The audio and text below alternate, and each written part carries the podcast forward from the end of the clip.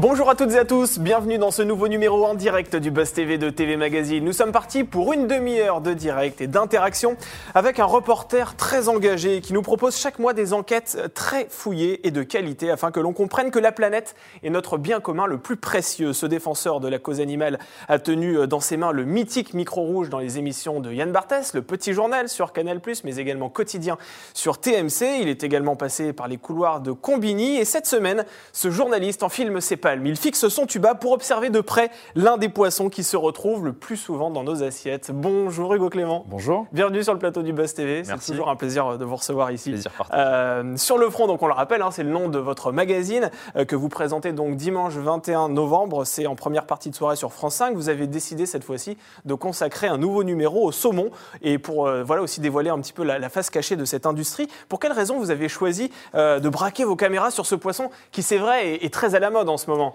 Ah bah pour, euh, exactement pour ce que vous dites, parce que c'est le poisson le, le, plus consommé en France, c'est le poisson préféré des Français. Et puis on arrive euh, dans la période des fêtes de fin d'année où euh, le saumon est aussi un, plat de choix. Donc c'était le, bon moment pour enquêter sur cette industrie et, montrer, comme vous le dites, la face cachée de, ce poisson. Alors vous allez aussi dans de nombreux pays hein, au cours de, ce reportage. Ça a duré combien de temps le tournage de, ah, Ça a duré plusieurs mois. Hein. Les, tournages s'étalent sur environ six mois pour chaque, chaque émission.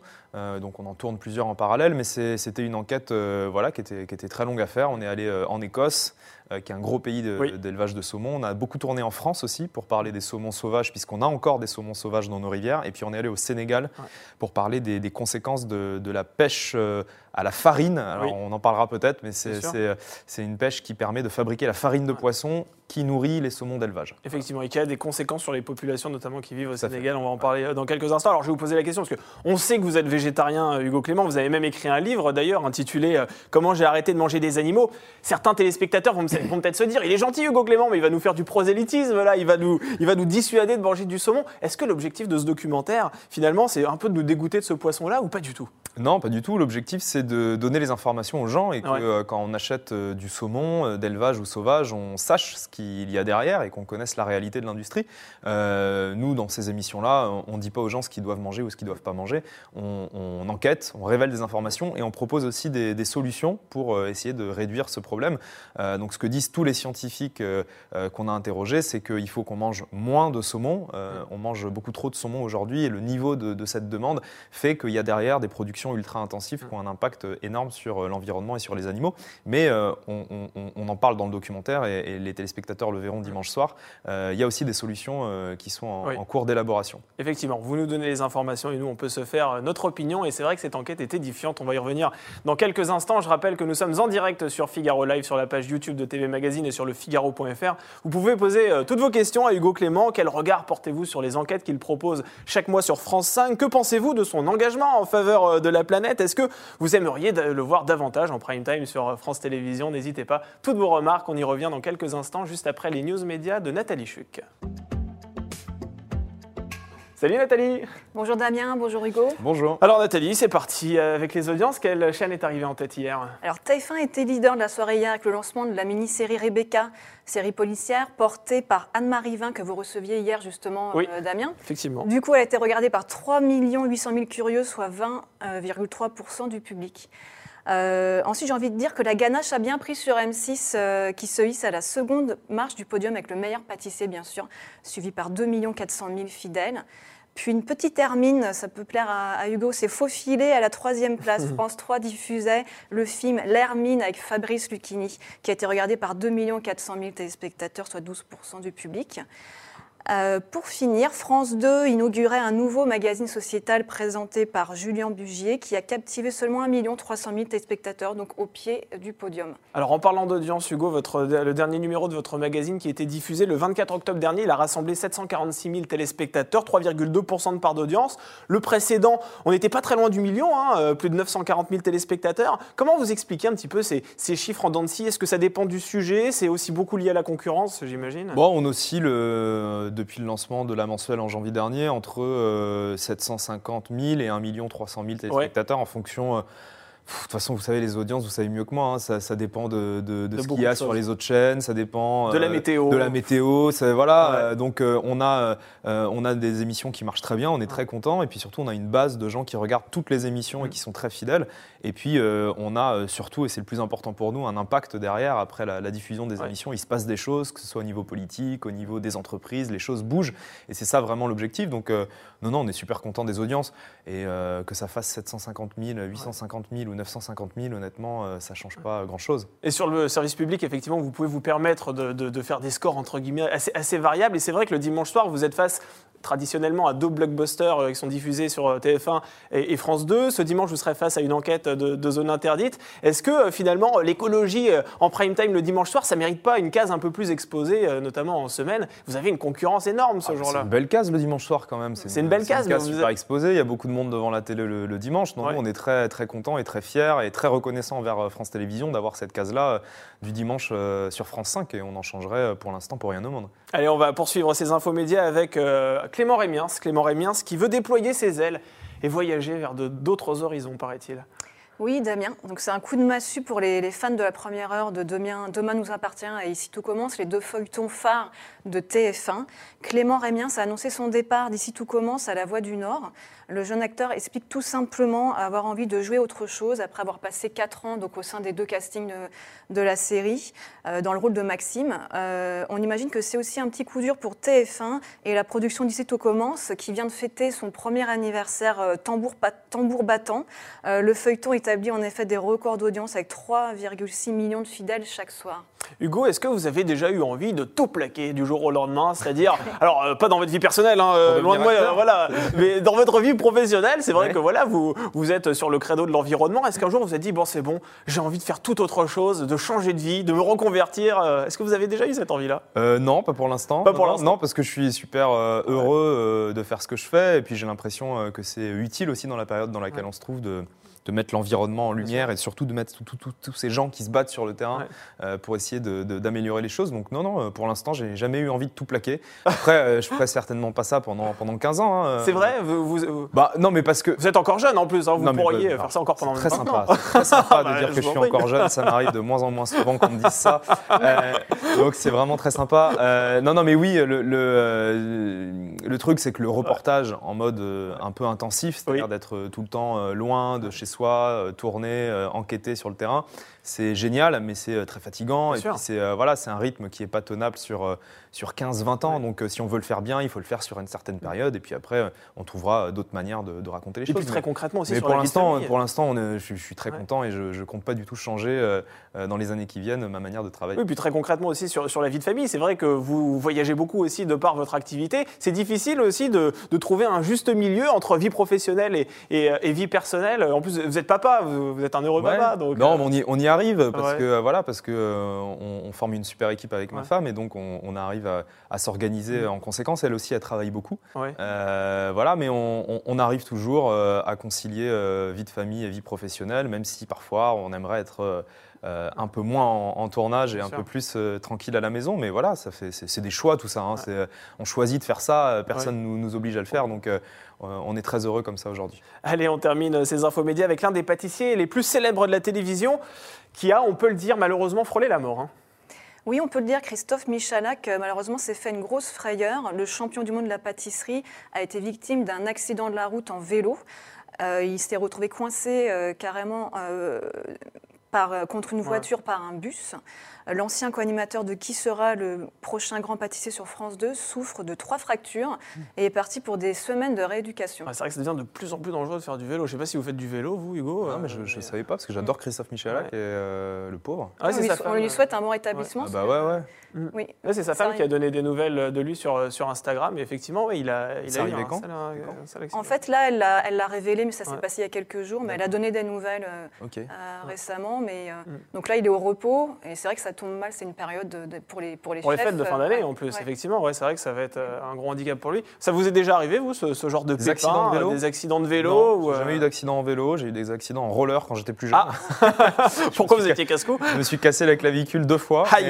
mais non, non, en vélo jamais. Mais après, sur les tournages, il n'y a, pas eu de, pépins Oh, bon, on a eu des pépins, on a eu plein de pépins techniques, mais heureusement, il n'y a jamais eu de, blessures graves. On a eu des, petites frayeurs quand on tournait dans la cordillère des Andes pour sur le front il y a un an et demi. Euh, quand on est allé tourner en altitude, euh, au-dessus de 5000 mètres, 5500 euh, mètres d'altitude, où dans l'équipe, il y a eu des, quelques, quelques mal de l'altitude, quoi, voilà, des, difficultés à respirer. À cause du manque d'oxygène, À cause du manque d'oxygène, où il a fallu qu'on, où il a fallu, le mal de la montagne exactement, où il a fallu qu'on descende un peu en urgence vers un hôpital, mais tout s'est bien fini. Donc, donc, vous faites plus de roller, en fait, c'est ça l'information Je ne fais plus de roller. Je ne fais plus de roller, exactement. et, et, chez nous, à Biarritz, on fait quasiment tout à pied.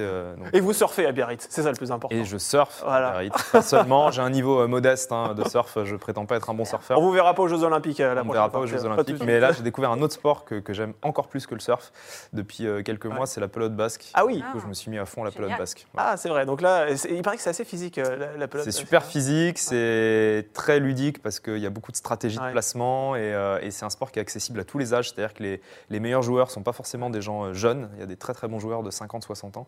Et donc c'est super cool comme sport. Bon, ben on va pouvoir essayer de s'y mettre alors après ce, ce on va faire ça, pas de problème. Allez, on parle tout de suite de Sur le front dans l'interview du Buzz TV.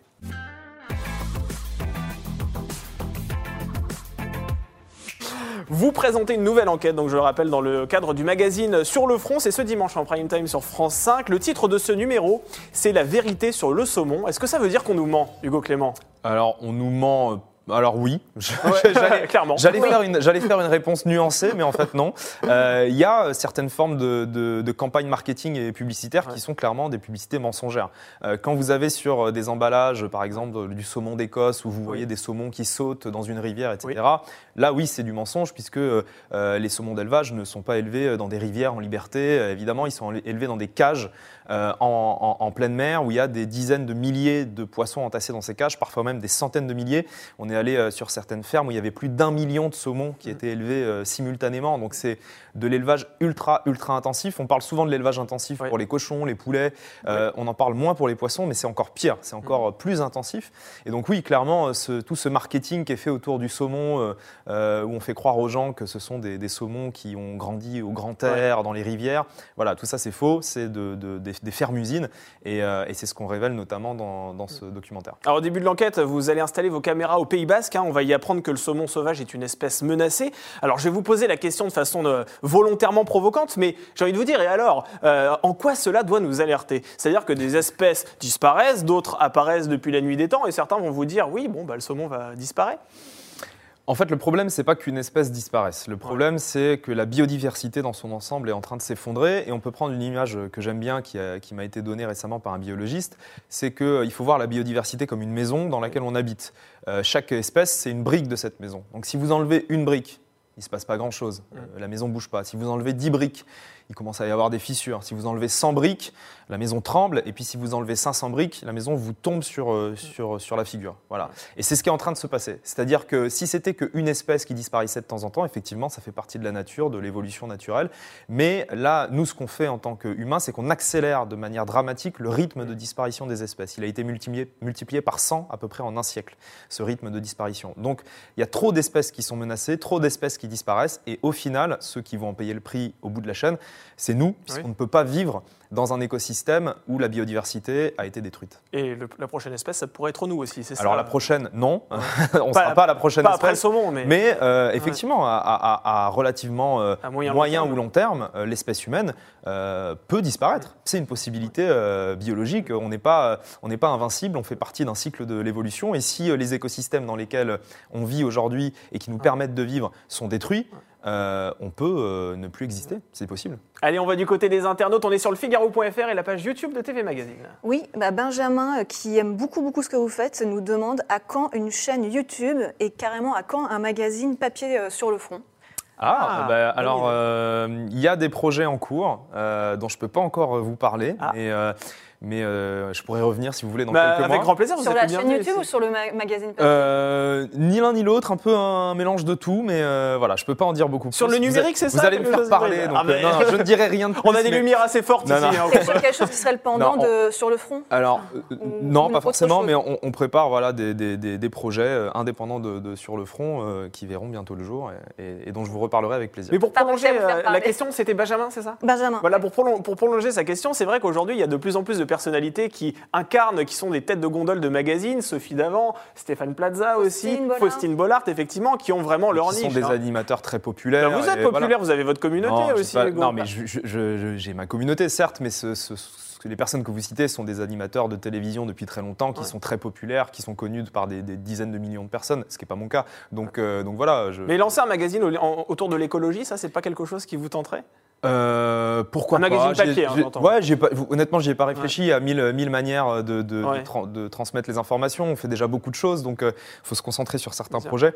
Mais pourquoi pas? Un jour, pourquoi pas? Alors, dans votre reportage de dimanche soir, d'un côté, c'est vrai que vous allez avancer que le saumon sauvage est une espèce menacée, et d'un autre, euh, vous démontrez aussi que le saumon d'élevage n'est pas forcément plus sain pour l'environnement, car il est nourri avec de grandes quantités de poissons sauvages qui viennent la plupart du temps d'Afrique de l'Ouest. Or, au Sénégal, et c'est là où vous êtes allé, les autochtones n'en trouvent pas forcément forcément suffisamment pour se nourrir. Donc on se dit, comment faire? Euh, C'est-à-dire, est-ce qu'on peut euh, manger du saumon de façon responsable? Alors ça, c'est vrai que c'est une conséquence de l'élevage de saumon qui n'est pas connue. Et moi, j'avais un peu, un peu une idée, mais je ne savais pas à quel point c'était grave. C'est que le, saumon, c'est un poisson carnivore. Euh, pour nourrir un saumon, il faut lui donner du poisson. en tout cas, une partie de poisson. et donc, il faut pêcher du poisson sauvage pour fabriquer de la farine et la donner aux poissons d'élevage. Alors qu'on pourrait se dire, quand j'achète du poisson d'élevage, au moins, j'ai pas d'impact sur les océans. Je euh, je prélève pas la ressource naturelle. Alors en fait, si, on prélève de la ressource naturelle pour euh, nourrir ces saumons d'élevage. Et le plus grave, c'est qu'on va prendre cette ressource naturelle à des pays qui sont pauvres, mm. comme le Sénégal, mais c'est aussi le cas dans certains pays d'Amérique du Sud, où euh, les industriels de la farine achètent le poisson sénégalais pour envoyer ça dans les fermes d'Europe du Nord.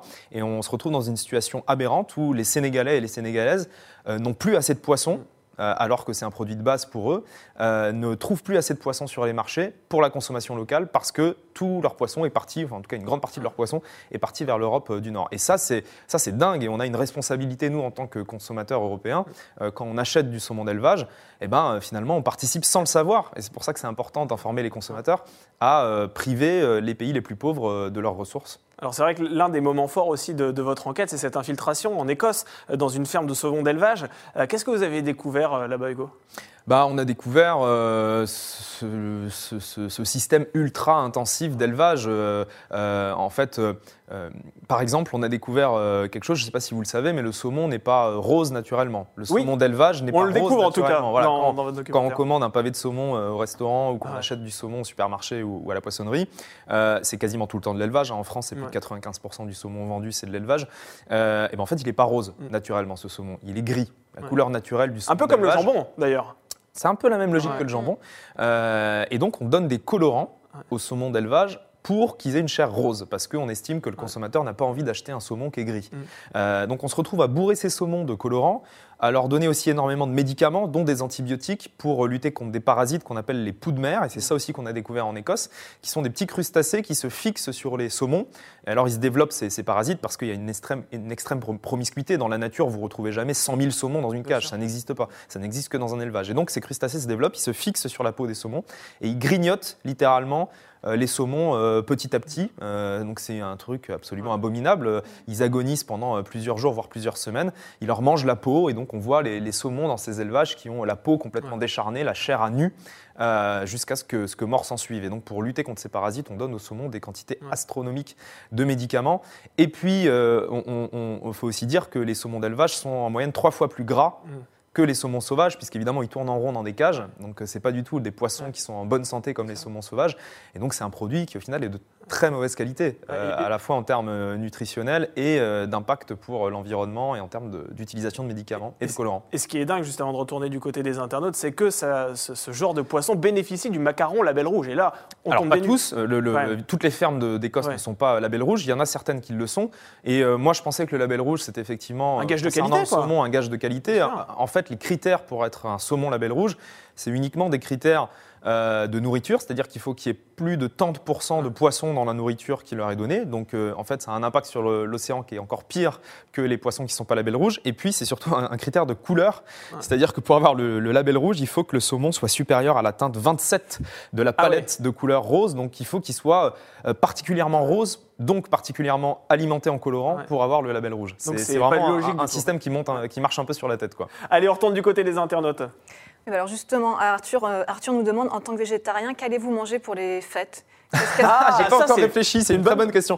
Euh, ça doit être un sacré casse-tête pour vous quand on vous invite à Noël. Euh, quand on m'invite, c'est vrai que dans certaines situations, notamment en famille, bon, il faut prévoir un plat alternatif, mais honnêtement, c'est vraiment pas compliqué du tout. maintenant, ça fait six ans que je suis végétarien, donc je, prends toujours autant de plaisir à manger. Il y a une diversité incroyable de plats végétariens qui sont délicieux et qu'on peut manger pendant les fêtes. Mais là, je n'ai pas réfléchi cette année à ce que j'allais manger pour les fêtes. on va voir. Je, vous n'avez pas un plat de prédilection ah, alors j'ai un plat de prédilection, mais qui n'est pas un plat de fête. Enfin, pas, pas vraiment. Moi, je suis fan de, la gastronomie thaïlandaise, donc tout ce qui est pas de thaï, par ah exemple. Ah, oui. je peux en manger matin, midi et soir. D'ailleurs, il faudrait que j'en mange moins. Euh, c'est pas non plus très équilibré. C'est du sucre lent quand même. Euh, voilà. Mais, euh, mais oui, j'adore, j'adore les pâtes thaï. Mais bon, je vais pas manger un pâte thaï à Noël. Et pourquoi pas Mais pourquoi pas Mais remarque, bah faudrait, faudrait, voir. Mais non, il y a plein de, il y a plein de plats de fête formidables végétariens. Bah oui, des pâtes thaï avec un cornet de frites. Et mais, puis voilà. Mais et puis, et puis même si on n'est pas végétarien.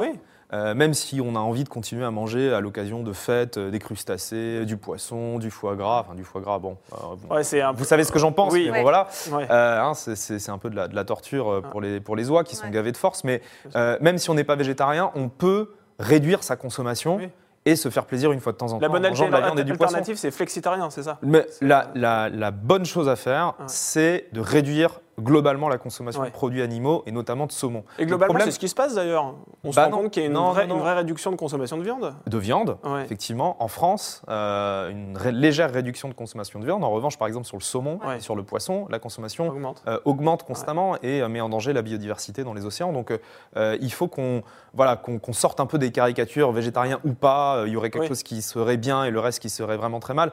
ce, qui, ce qui est important, c'est de réduire massivement notre consommation. Euh, et après, si certains veulent continuer à en manger de temps en temps pour se faire plaisir, euh, chacun est libre. Vous leur jetterez pas la pierre. moi, je jette la pierre à personne. C'est vrai qu'avec le, saumon, il y a de plus en plus de, de, d'échoppes de Pokéball, et c'est fait à base de saumon. Je sais pas il y en a partout, hein, il y en a dans, dans, dans les sushis, il y en a dans, euh, dans toutes les brasseries où vous allez, il y a des pavés de saumon. Dans les cantines des gamins, il y a du saumon quasiment tous les jours. Donc, 33 000 tonnes en France. tous les jours, mais toutes les semaines. Non, non, c'est énorme. Mais c'est devenu en fait, c'est devenu un plat du quotidien, et c'est ça le drame du saumon, c'est qu'avant c'était un plat de fête, où l'impact était quand même relativement limité, parce qu'il était consommé dans des grandes occasions, et puis c'était quand même assez cher. Mm. Et là, c'est devenu un produit pas cher, enfin en tout cas accessible à, un grand nombre, et euh, consommé massivement de manière quotidienne. Et c'est là que ça devient un problème, c'est cette surconsommation qui, qui, génère derrière des, impacts sur l'environnement euh, catastrophiques. Mm. Alors Hugo, ces dernières semaines, l'écologie était peut-être un peu plus présente que d'habitude à la télévision, car ce thème a été abordé lors de différents débats qui ont été organisés à l'occasion de la campagne présidentielle, qui en est encore assez balbutiement. Euh, malgré tout, on a l'impression quand même, quand on regarde ces débats, que le sujet de l'écologie arrive toujours dans un second plan, c'est-à-dire qu'on va toujours parler d'immigration, on va parler d'économie, de pouvoir d'achat, et l'écologie, finalement, on va en parler, mais dans un second temps, un petit peu pour se donner bonne conscience, finalement. Est-ce que vous avez ce sentiment-là, ou au contraire, vous trouvez que ça occupe une place satisfaisante Non, je pense que dans le débat public. Pour être honnête, on en parle quand même de plus en plus. Euh, il y a, une amélioration. On parle plus d'environnement et d'écologie aujourd'hui qu'il y a quelques années. Euh, moi, ce que je regrette, en revanche, c'est qu'on ne se rend pas compte que euh, l'écologie, elle est dans tous les thèmes euh, dont on débat. Euh, quand on parle d'immigration, euh, il faut parler d'écologie parce que qu'est-ce qui va se passer dans, dans les décennies qui viennent? Des vagues d'immigration massives de plusieurs dizaines de millions de personnes, elles vont être provoquées par le changement climatique. ce qu'on a aujourd'hui comme situation sur l'immigration, c'est rien du tout à côté de ce qu'on va vivre et de ce que nos enfants vont vivre dans les décennies qui viennent. Donc quand on parle d'immigration, on devrait parler d'environnement. Parce qu'une des manières de réguler l'immigration et de faire en sorte qu'il n'y ait pas des, vagues de migration de plusieurs millions de personnes, c'est d'agir sur le changement climatique et de permettre aux gens qui vont être amenés à quitter leur pays dans les années qui viennent à cause de ce changement climatique d'y rester. Euh, quand on parle euh, d'économie, euh, il faut qu'on parle d'environnement et de changement climatique. On ne peut pas avoir une économie saine avec des entreprises en bonne santé qui créent de l'emploi dans un monde en crise permanente, dans un chaos climatique. C'est pas possible. Quand on parle de sécurité, il faut aussi parler d'environnement euh, et, de changement climatique, parce que euh, dans un monde où l'accès aux ressources devient compliqué, dans un monde où euh, une partie du monde devient inhabitable, il va y avoir une multiplication des conflits, une multiplication des violences dans nos sociétés. Donc tout les thèmes dont on parle dans la campagne présidentielle devraient être reliés, selon moi, à l'environnement. Parce que c'est le cœur du problème sur tous les aspects. Quoi.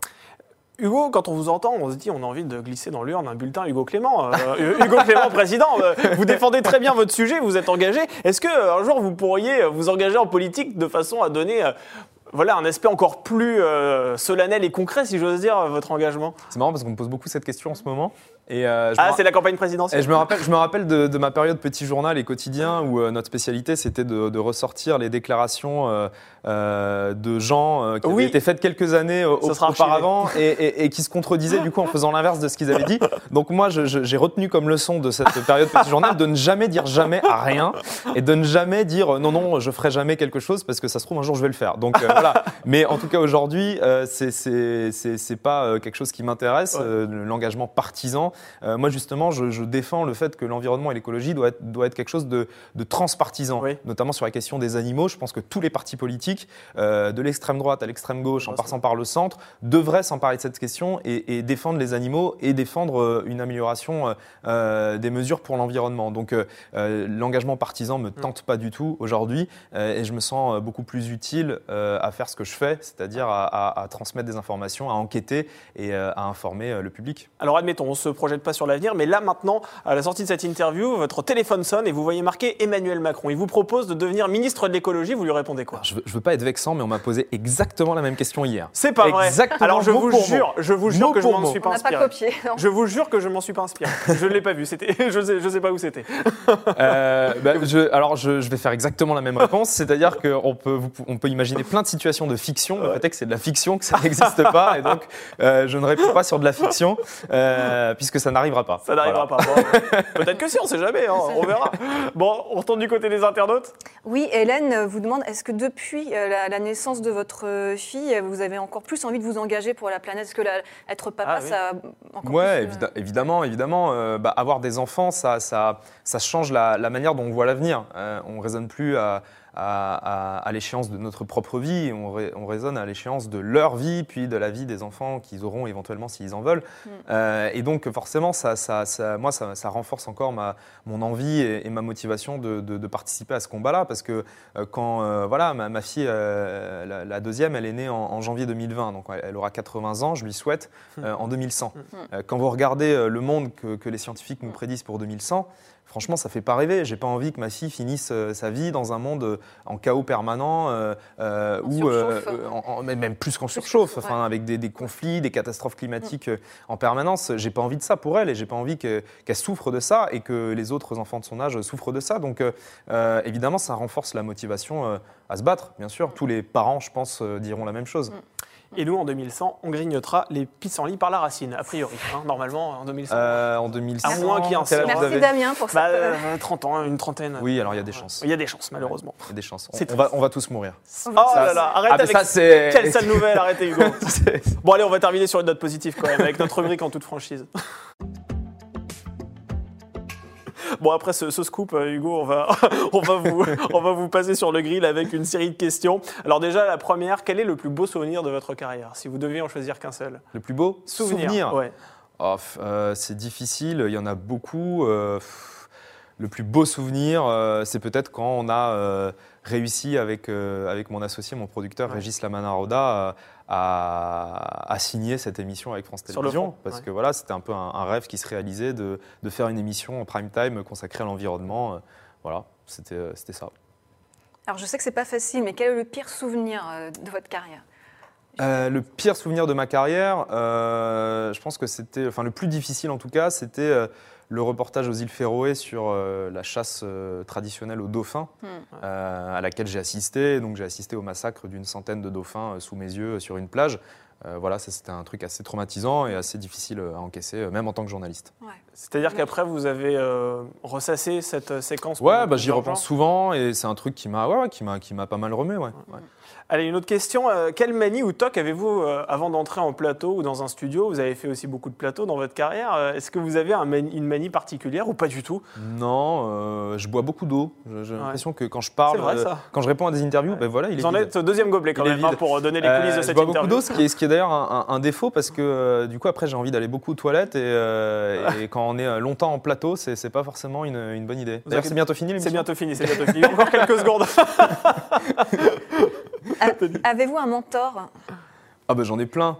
Euh, vous avez une demi-heure parce qu'il faut que je les cite tous, sinon ah bah, après, tout dépend de votre corps. Non, non mais oui, des mentors, c'est un, un, bien grand mot, mais en tout cas il y a pas mal de journalistes euh, qui ont été très bienveillants avec moi quand j'ai commencé euh, à travailler dans ce métier, qui m'ont beaucoup aidé, beaucoup accompagné, notamment David Pujadas, que je salue, et qui est toujours un, très bon ami aujourd'hui, Pierre Grange, qui est aujourd'hui le rédacteur en chef de, de l'émission Sur le Front, et que, qui a été le premier à me prendre en stage quand il était correspondant pour TF1 au bureau de Washington, et que j'étais encore un jeune étudiant. Euh, Loïc de la Mornay aussi, qui m'a beaucoup accompagné euh, euh, quand j'étais quand j'étais à France 2. Il correspondant à Bruxelles pour France Télévisions. non, il est à Washington. Ah, il est à Washington. Loïc, enfin voilà, il y en a, il y en a, il y en a, il y en a, il y en a eu beaucoup et il y en a beaucoup d'autres que je peux pas tous et toutes mm. citer, mais et puis aussi une pensée pour pour Claude Sampère. Bien sûr. Je sais que vous avez reçu Dominique il y a quelques jours. Voilà, Claude Sampère qui, était un, très grand journaliste de la rédaction de France 2, qui a été un, un ami, un voisin de bureau, un collègue pendant pendant plusieurs années, qui m'a beaucoup beaucoup aidé, beaucoup accompagné au début de ma carrière. Donc j'ai toujours une pensée pour lui quand on me pose cette question. Brillant journaliste, effectivement, qui a reçu le prix Albert Londres d'ailleurs au cours de, sa carrière. Euh, une dernière question qu'est-ce qui vous déplaît le plus dans votre caractère et dans votre apparence physique? C'est Psychologie Magazine. Mais exactement, euh, voilà. on va collaborer. Ce qui me déplaît le plus dans mon caractère? Ouais. Euh, je suis très rancunier, je crois. C'est vrai? Ouais. ah ouais. Je suis très rancunier. J'ai du mal à, pardonner les, les, sales coups qu'on me fait. Ah. Voilà, donc ça, ça reste assez. Vous n'oubliez pas Hein Vous n'oubliez pas Non, j'oublie pas. J'oublie pas, j'oublie personne. Vous rendez les coups ou pas? Ça arrive? Euh, Quand j'ai l'occasion, oui, ça m'arrive. mais non, je suis un peu, je suis un peu rancunier. Bon, après, il faut vraiment être vraiment pas sympa avec moi, mais quand on est vraiment pas sympa avec moi, je, je, je, m'en souviens longtemps. Et après, c'était quoi le Dans votre apparence physique, est-ce que vous avez un complexe euh, Non, j'ai pas de complexe particulier. Non, non, non, non je suis pas trop, je suis pas trop complexé. Euh. Bah, de toute façon, si j'en avais un vrai, je vous le dirais pas. Ah bah d'accord. Bah, bah, non, mais écoutez, attendez, on est entre nous, on est entre amis là. oui, voilà, personne nous regarde. Euh, les vrais complexes, je pense qu'on n'en parle pas, donc euh, je ne vais pas vous inventer un truc. Euh, non, mais vous avez raison, il n'y a rien à acheter, vous avez un corteil à la serre, Hugo Clément. En tout cas, c'est pas ce que je dis. Hein. Si, c'est le, surf et la pelote basse. Non, non, non, j'ai ah, pas, dit, pas dit que je, trouvais que j'étais particulièrement bien. Depuis que vous faites de la pelote basse, que vous avez changé. C'est juste qu'il n'y a rien qui me complexe outre mesure. Tant mieux. Bon, en tout cas, merci pour votre franchise. Merci, Clément. Je rappelle que l'on vous retrouve donc aux commandes du magazine Sur le Front dans une enquête incroyable consacrée au saumon. C'est ce dimanche en prime time sur France 5. Merci encore d'avoir accepté notre invitation. Merci à vous. Merci, Nathalie euh, pour les questions internautes et les news médias. Et nous, on se retrouve lundi avec une comédienne que vous avez adorée dans Le Secret d'Élise, par exemple, dans Le Bazar de la Charité également. Et elle revient dans une fiction sur TF1. Il s'agit de Julie Debona qui sera là avec nous lundi. Donc on attendra toutes vos questions. En attendant, on vous souhaite un excellent week-end. Et puis on se dit donc à lundi pour un nouveau Best TV.